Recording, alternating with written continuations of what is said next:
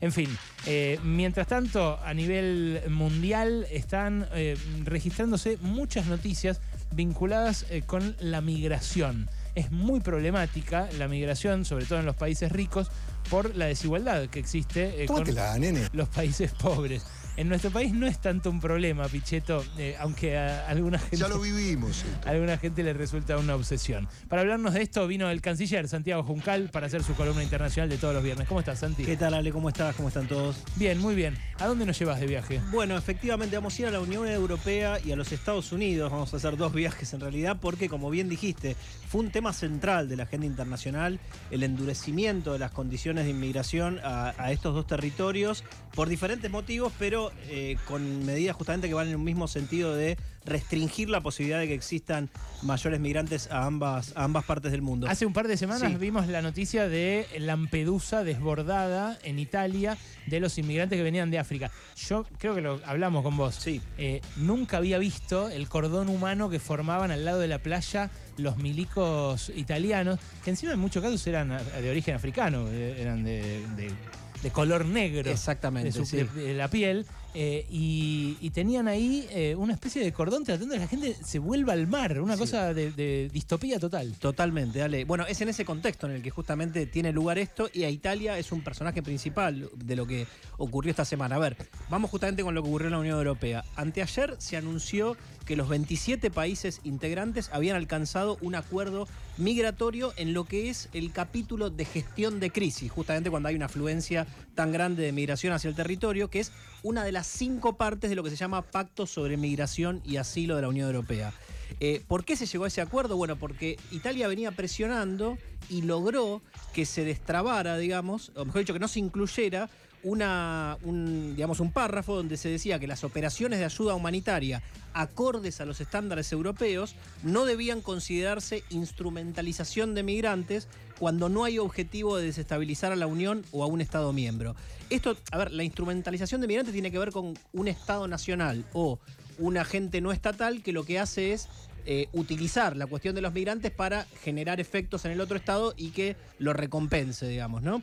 Eh, el hecho de sacar esto lo que hace es, de alguna manera, eh, hacer que triunfe el discurso de Italia en contra de las ONGs que trabajan en el Mediterráneo justamente para acercar muchas veces, ayudar humanitariamente a la población que queda varada en el medio del Mediterráneo, que se ha transformado, como sabemos, lamentablemente en una tumba, ¿no? A cielo abierto. Eh, entonces, Italia logró que se quitara ese punto, no logró, junto con España y Grecia, otras cuestiones que tenían que ver con establecer cuotas obligatorias por países de reparto de refugiados ante la llegada justamente de, de afluencia entre los Estados miembros. Eso no fue incorporado. Hay que tener en cuenta que Italia, España y Grecia son los países de primera línea, digamos, en el Mediterráneo, que son los que justamente reciben, por eso la crisis de este momento se visualiza en Italia, pero es general. Claro. Y en ese marco, eh, digamos que ese acuerdo es relativo, porque Polonia y Hungría, por ejemplo, votaron de manera negativa. O sea, la Unión Europea, los 27 alcanzaron la mayoría calificada, pero los países que están todavía más en contra de incluso acordar algo en materia migratoria, como Polonia y Hungría, votaron de manera negativa y hubo otros países como Australia, como Austria, perdón, República Checa y Eslovaquia que se abstuvieron. Hoy hubo una cumbre de la Unión Europea en Granada, ayer y hoy en realidad, y no se llegó en la declaración final a incluir ningún párrafo sobre migración, precisamente porque Polonia y Hungría, que recordemos, ambos tienen gobiernos bastante eh, que, ponen muchas más restricciones que otros, incluso sobre la inmigración, se opusieron.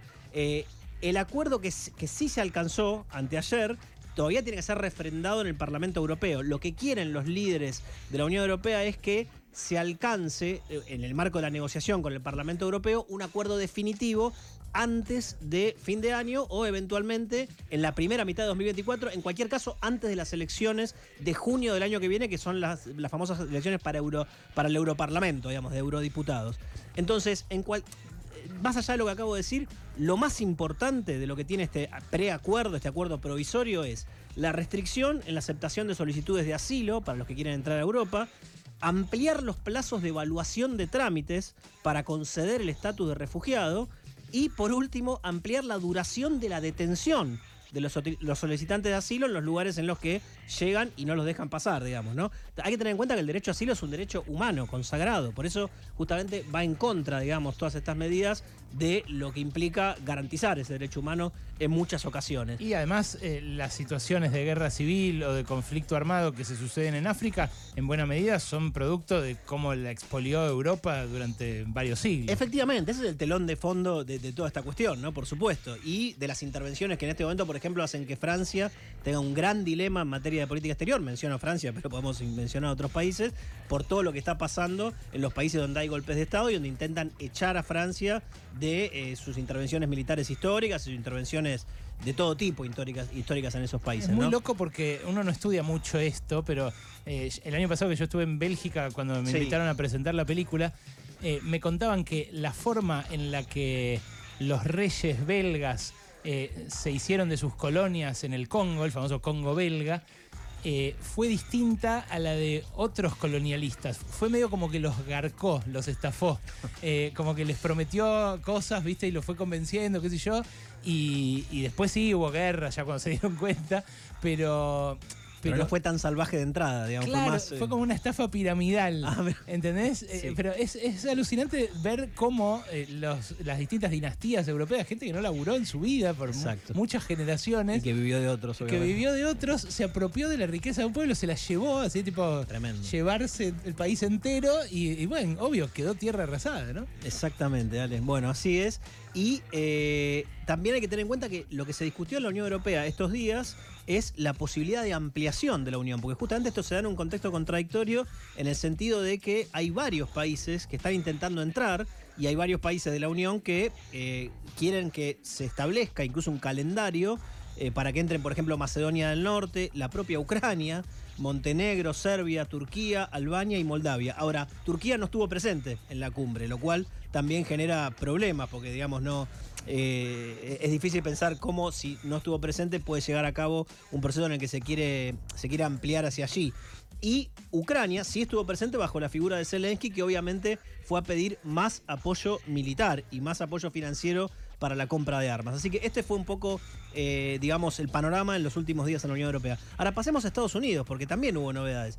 Anteayer se supo que el gobierno de Joe Biden derogó 26 leyes federales que abren paso a la construcción de 32 kilómetros de muro en el sur de Texas. Pero ¿Por qué esto es importante? el Porque muro ya, ya no, no era un plan de Trump que quedó era ahí. un plan de Trump, no solamente era un plan de Trump, sino que Biden hizo campaña diciendo que no se iba a construir un solo centímetro más de muro en el 2020, la campaña que le ganó obviamente a Trump y por el cual es, es presidente desde enero de 2021. ¿Cuánto se llegó a construir de muro La originalmente? verdad, no lo sé. Pero- la cantidad de lo que- los kilómetros no lo sé lo que se lleva a construir. Pero no mucho, porque no, No mucho, pero en cualquier caso todo esto estaba paralizado. ¿Cuál fue la excusa de Biden? Biden dijo, los fondos habían sido asignados y nunca habían sido aplicados. Entonces, lo que nosotros en realidad hacemos es, eh, ante la imposibilidad de reasignar esos fondos, eh, generar el marco para que efectivamente se lleve a cabo la construcción. Cuando le repreguntaron en la Casa Blanca, al decir, al dar esta explicación ante los medios, si él estaba de acuerdo o creía que era una medida útil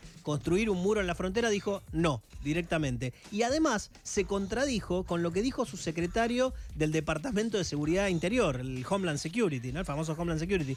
Dijo que Alejandro Mallorca se llama, tiene un nombre, eh, bueno, como el tuyo, como el de usted, pero, pero de origen español Claro, digamos. mexicano, sí, no, no sé cuál es el origen porque el apellido es Mallorca, debe ser griego, pero digo, él sostuvo que hay una necesidad aguda e inmediata para establecer barreras fronterizas físicas a fin de prevenir entradas ilegales en Estados Unidos. Por lo tanto, el ministro, o sea, el secretario en realidad, Sí. de Seguridad Interior, se contradijo con lo que dijo el propio Trump en apenas días.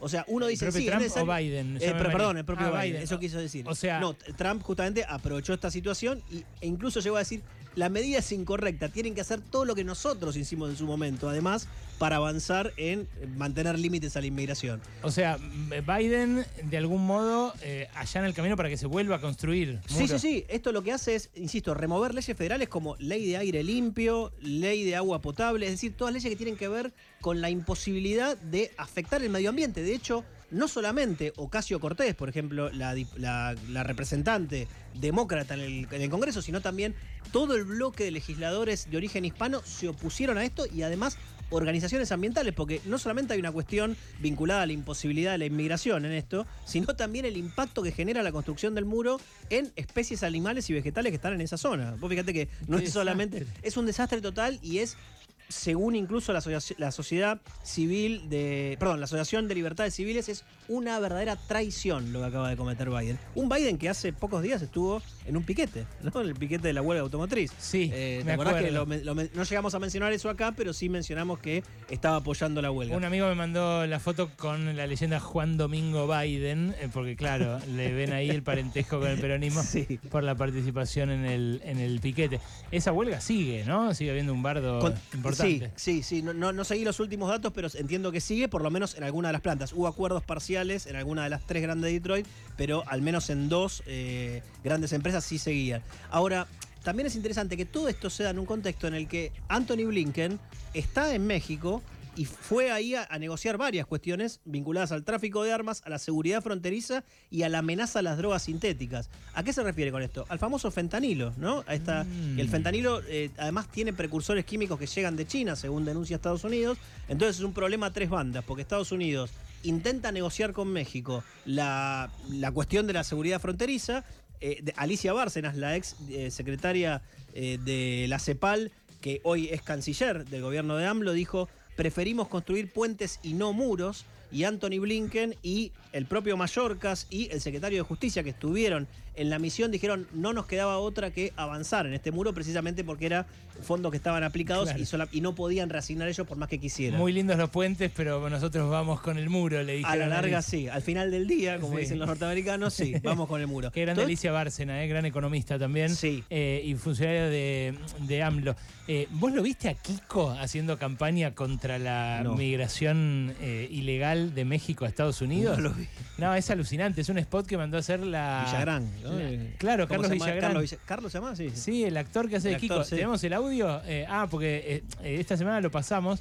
Fue eh, viral un, un spot que le hicieron grabar, le deben haber garpado un fangote Sí, a- imagino. a Kiko, que dice no cruces de legal a Estados Unidos porque corre en peligro tu periquito, tu, tu muy pobre la escenografía, todo muy medio berretón. Tremendo. Pero eh, había una melaza velada, decía, si cruzás de ilegal, corre peligro tu, tu mujer, tu mamá, tus hijos, no digas que no te avisé. hasta el periquito. Sí, sí, sí, era medio creepy el subtexto. Tremendo, vale, tremendo. Bueno, para cerrar con Estados Unidos, lo que hubo también esta semana es un hecho histórico. Nunca en la historia un presidente de la Cámara de Representantes, que es el tercero en la línea de sucesión, había sido destituido con un voto de no confianza por parte de su propio bloque. Es decir, los radicalizados republicanos, encabezados en parte por Trump, eh, o aleccionados por Trump, llevaron a cabo una destitución y en este momento hay una especie de acefalía en la Cámara de Representantes. Hay un presidente interino, el que fue destituido es Kevin McCarthy que era un poco más eh, centrista, digamos, eh, vinculado al resto que los, que los destituyó. Hay, decía, hay un presidente interino y Trump tiene a su propio candidato, que es Jim Jordan, que es también un halcón proveniente de Ohio. Así que esto también es una crisis dentro de los republicanos de cara a lo que va a ser la elección el año que viene, eh, presidencial y también legislativa, ¿no? Es Santi Juncal, nuestro canciller, con el análisis pormenorizado de lo que está pasando en todo el norte global, como se dice ahora. Gracias, Santi, por tanta precisión. ¿eh? Faltaba más.